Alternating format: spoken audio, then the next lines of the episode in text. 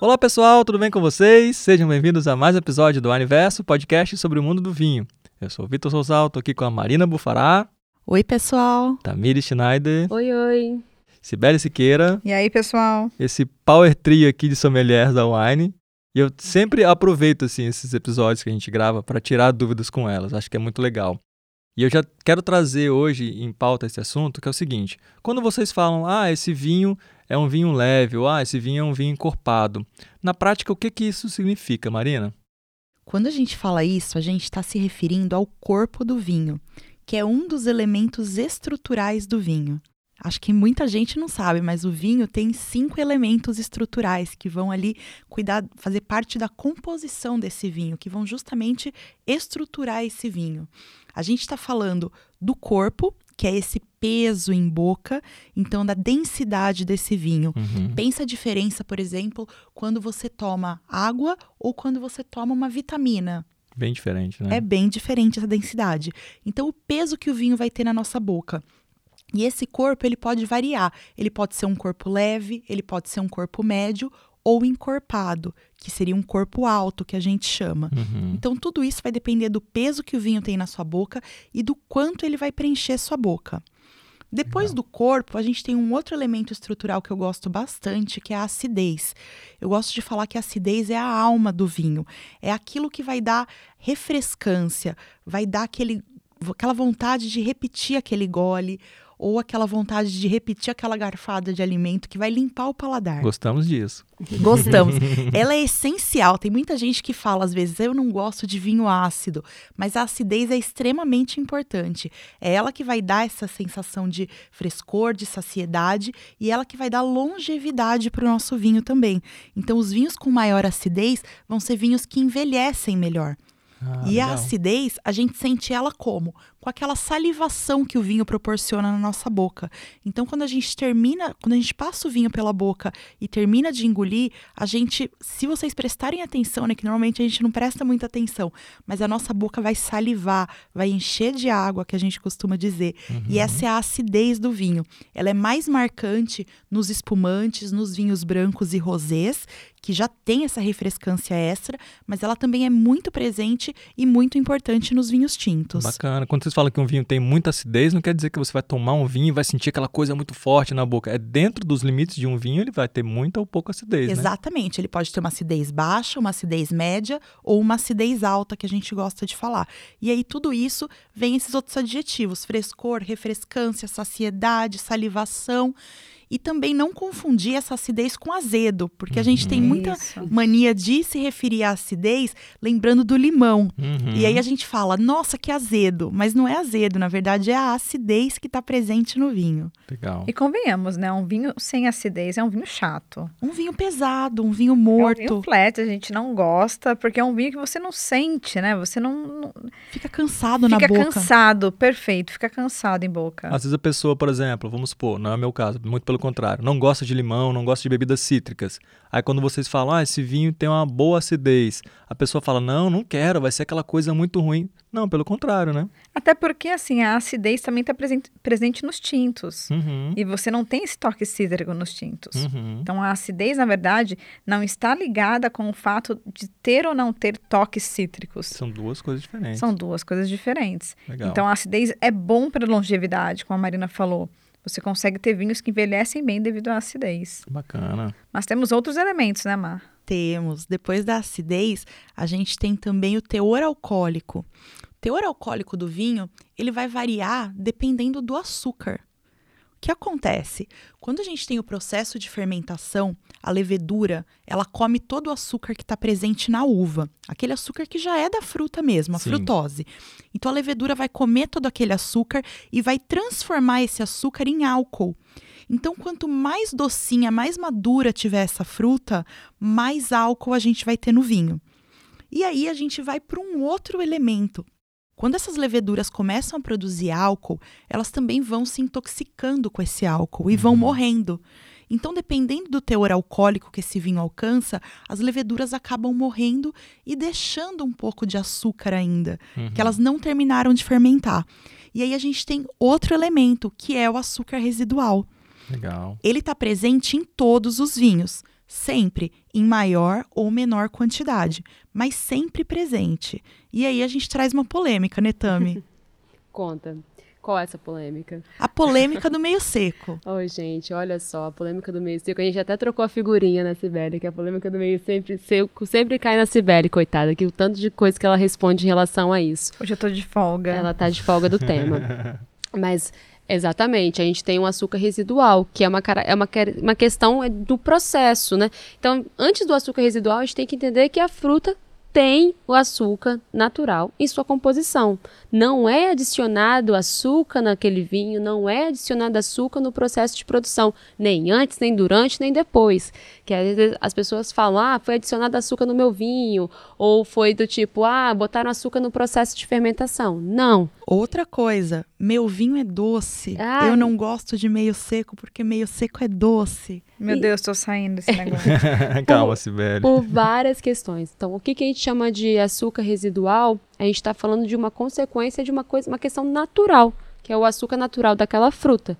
Então, vamos lá. Estamos em regiões de climas mais quentes, de maior incidência solar durante o dia, durante o ano. Nós temos uma uva que tem um tipo de maturação com maior concentração de nutrientes, maior concentração de açúcares no geral, né? É uma uva mais concentrada. Então, uma uva tinta, por exemplo, geralmente são tintas com, com cascas mais grossas, são tintos mais concentrados, que vão gerar vinhos que também serão vinhos mais alcoólicos, como a Má falou, porque Vinhos o maior mais intensos no vinhos geral, mais né? intensos no geral. Então é muito comum de um perfil de um vinho californiano, um vinho sul-africano, um vinho do sul da Itália, ali naquela região do Mediterrâneo, não só o sul da Itália também, mas ali o a, que pega o sul da França, sul da Espanha, região do Mediterrâneo, né, que tem essa característica de um clima mais quente, principalmente no verão, verões mais secos, né? Então assim, a Austrália, né, não posso esquecer da Austrália, que também tem uma característica de, um- de uma região mais quente. Elas vão, vão ter, as videiras darão frutos mais concentrados, frutos mais intensos, que consequentemente vão gerar vinhos mais intensos. Então, nesse processo de fermentação, que a levedura come os açúcares, transforma em álcool, e tem- nós temos ali um residual que fica. Então, esse residual é natural de todo esse processo, podendo gerar vinhos com, ma com maior concentração ou com menor concentração. Mas uma questão é muito importante: essa questão de seco, meio seco e suave é uma questão de legislação. Não é uma questão de qualidade, não é, não é sinônimo de qualidade, né? É uma questão de legislação.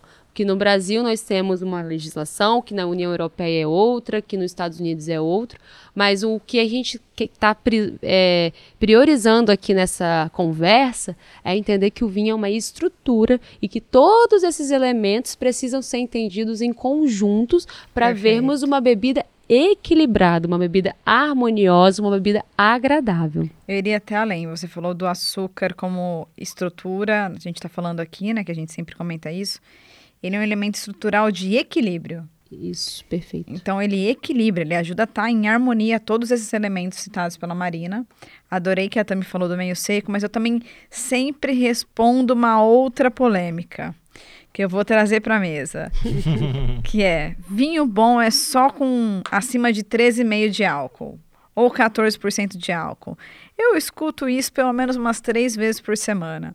Isso é uma grande inverdade, um grande mito. Se você pensa assim, está perdendo a oportunidade de provar Riesling, que é maravilhoso e é um vinho que não vai chegar a 12% de álcool muitas vezes. Então, assim, existem vinhos incríveis, um Pinot Noir da Borgonha, é, Pinot Noir argentino. Então, você consegue provar vinhos maravilhosos, um Sansô, que não vai estar nessa quantidade de álcool. Então, na verdade, não é que o vinho é melhor acima disso. Ele vai ter maior teor alcoólico e talvez seja mais opulento. E vamos lembrar o seguinte, já que a Má falou aqui dos elementos estru- estruturais, Tami trouxe o açúcar residual, que consequentemente vai te dar um vinho provavelmente mais alcoólico, a gente tem que lembrar que tudo tem que estar em harmonia, correto? Se tem que estar em harmonia, Se o álcool sobressair, ah, o vinho tem 14,5, o vinho é maravilhoso. Se o álcool sobressaiu na degustação, o vinho está desequilibrado. Portanto, ele não é bom. Simples Legal. assim. É, você- você tem que estar com tudo, como você falou, em harmonia, né? Se você sente uma coisa muito em evidência e aquela coisa às vezes está destoando, quer dizer que Sim. não, não seguiu muito bem a proposta. A não ser que o enólogo falou, cara, quero fazer um vinho muito assim, e ele descreve para você, de alguma forma, que aquele vinho vai ser aquilo, então você está esperando. Agora, se você degusta um vinho que tem uma coisa sobressaindo muito, aquilo não te causa uma boa impressão, é porque ele não está com um bom equilíbrio, né? Não, não tá mesmo. Não tá. E a gente não pode esquecer do último elemento, é, pessoal. Claro. Ele não está presente em todos os vinhos, mas ele pode estar. É o famoso tanino. O que quer dizer o tanino, pessoal? Tanino é uma defesa da fruta para ela não ser atacada antes do- da sua maturação, antes da sua maturação ideal. Então, ela é aquele aquele ressecamento que a gente sente na gengiva, no alto da boca, como se a gente estivesse comendo uma fruta verde. Mas a diferença é que esse tanino ele pode estar maduro ou ele pode estar incômodo. E esse tanino ele vem da onde? Ele vem da casca da uva. Então, a gente tende a não ter taninos nos vinhos brancos, porque normalmente eles não ficam em contato com as cascas. A não ser que a gente tenha uma categoria de vinhos aí diferenciada, que é a categoria de vinhos laranja, Perfeito. e aí são brancos que ficam em contato com as cascas e que podem apresentar um pouco de tanino. Os rosés também não tendem a ter muito tanino porque eles ficam só algumas horas em contato com a casca, para ter aquela coloração mais delicada. Tudo vai depender da intensidade que o enólogo quer dar para a cor do vinho. Então ele vai ter pouquíssimo tanino ou quase nada perceptível. E ele está muito presente nos vinhos tintos, porque os vinhos tintos são fermentados com a casca do vinho, para ganhar mais coloração e para ganhar mais taninos. E aí esse tanino, ele pode estar mais macio, ele pode estar mais redondo em boca, ele pode estar meio é, verde, como, como a gente diz, às Isso. vezes meio incômodo na boca. O importante é que ele esteja realmente macio e equilibrado e que ele vai provocar a sensação que a gente chama de adstringência, que é justamente esse ressecamento no alto da boca. E é interessante trazer a questão do, né, do tanino em, em relação a esse processo, né, que algumas, alguns vão ter maior concentração, outros menor, para a gente amarrar essas pontas dos cinco, dos cinco elementos. Acidez, taninos, corpo, álcool e, e o açúcar residual. Quando a gente amarra esses cinco elementos para entender enquanto é, estrutura e equilíbrio de um vinho, imagina você tomar um vinho de uma região, uma- um vinho de, de vinhas de uma região muito quente, né, como foi comentado antes, que vão, que vão gerar vinhos mais intensos. Né, o teu, vai ter muito tanino presente, vai ter uma acidez alta, vai ter um teor alcoólico alto. E se esse vinho não tiver um açúcar residual que acompanhe essa porrada, que é aqui de uma- um vinho intenso, ele fica intragável. Uhum. Ele fica difícil de tomar. Ele não fica agradável de tomar. É o caso de vinhos né, de regiões quentes na Itália, por exemplo. É muito comum. Os primitivos. primitivos, é. Negro Amaro. São vinhos que você, você vai olhar, você já vai entender que ele vai ser, na nossa legislação, no caso, né? Vai ser rotulado como um meio seco. Ele vai ter um, um açúcar residual maior. Ele precisa ter esse açúcar residual maior, porque senão a bebida é desagradável, né? E isso não significa obrigatoriamente que ele vai ser um vinho doce. Por quê? Porque esse açúcar, ele vai estar em equilíbrio, pessoal. Se a gente tem um açúcar maior, a gente vai ter uma acidez maior. E a acidez, ela diminui a sua percepção de doçura. Então é muito importante esse- destacar essa questão do equilíbrio. Não é porque o vinho é meio seco, que ele tem mais açúcar residual, que ele vai ser doce na sua boca. Muitas vezes você não vai nem sentir, você não vai nem perceber esse açúcar residual, porque ele vai estar em equilíbrio. Então, ter esse preconceito com os vinhos meio secos realmente te priva de provar vinhos fantásticos, de Sim. conhecer, de ter uma experiência deliciosa com vinhos que vão ter um açúcar residual maior, mas que vão ter é, elementos em equilíbrio, elementos Isso. suficientes para suportar esse açúcar residual. Achei legal quando você estava falando dos taninos, né? Que nos vinhos brancos a gente não vai ter ele tão presente. Um fato curioso que quando aprendi achei bem legal. A gente tem uvas brancas e uvas tintas. Mas os vinhos brancos, eles podem ser feitos de uvas tintas porque eles não entram em contato com a casca. Isso. É isso, né? Por isso que a gente não tem tanta presença de tanino, né? Perfeito. Certinho. E por isso que o rosé vem da uva tinta, né? Porque pega a coloração da casca da uva tinta. Então, já escutei pessoal falando, ah, vem da uva rosé. Não, não tem uva Não rosé, tem, né? gente. A uva é tinta, vem dessa coloração. Só queria, assim, pincelar e terminar o podcast com uma coisa. Levem em consideração todos os elementos estruturais na hora de provar um vinho. Não julguem apenas por um. Leve em consideração todos em harmonia. Ah, o álcool alto, o vinho é bom? Não necessariamente. O vinho encorpado é melhor que o vinho leve? Não necessariamente. Então, levem tudo isso em consideração na próxima vez que você for apreciar o seu vinho. Sim, eu acho que todo mundo pode ter uma preferência, né? Eu gosto de vinhos mais alcoólicos, ou mais com mais acidez, ou com mais tanino, mas não quer dizer que você vai esquecer os outros e colocar uma regra que vai ser sempre daquele jeito. Você pode experimentar e comparar, principalmente para quem está iniciando, entender essas estruturas que a gente está falando aqui agora e Perfeito. perceber na prática, falar, olha que legal, então o que eu gosto se chama acidez, se chama tanino. Legal. Ah, então quando eu ler num rótulo, numa descrição do nosso aplicativo, nosso site, vocês sempre falam isso, né, nas indicações dos vinhos. Falar quando ela tá, quando vocês estão enaltecendo ou destacando essa característica, ah, então é isso que eu gosto. Pô, eu posso comprar esse vinho que provavelmente vai ser uma experiência muito boa para mim. Bem legal. A é? dica é se permitir, né? Isso Sim. aí. Boa. É isso, meninas. Obrigado. Mais uma aula. So- Nossa, se a gente tivesse vendendo isso como um curso, a gente tava rico, né? Esse nosso aniverso dá muita dica o Aproveita tempo que é todo. de graça, pessoal. Muito bom. É isso aí, meninas. Obrigado, viu? Valeu, gente. Até a próxima. Valeu, Obrigada, pessoal. pessoal.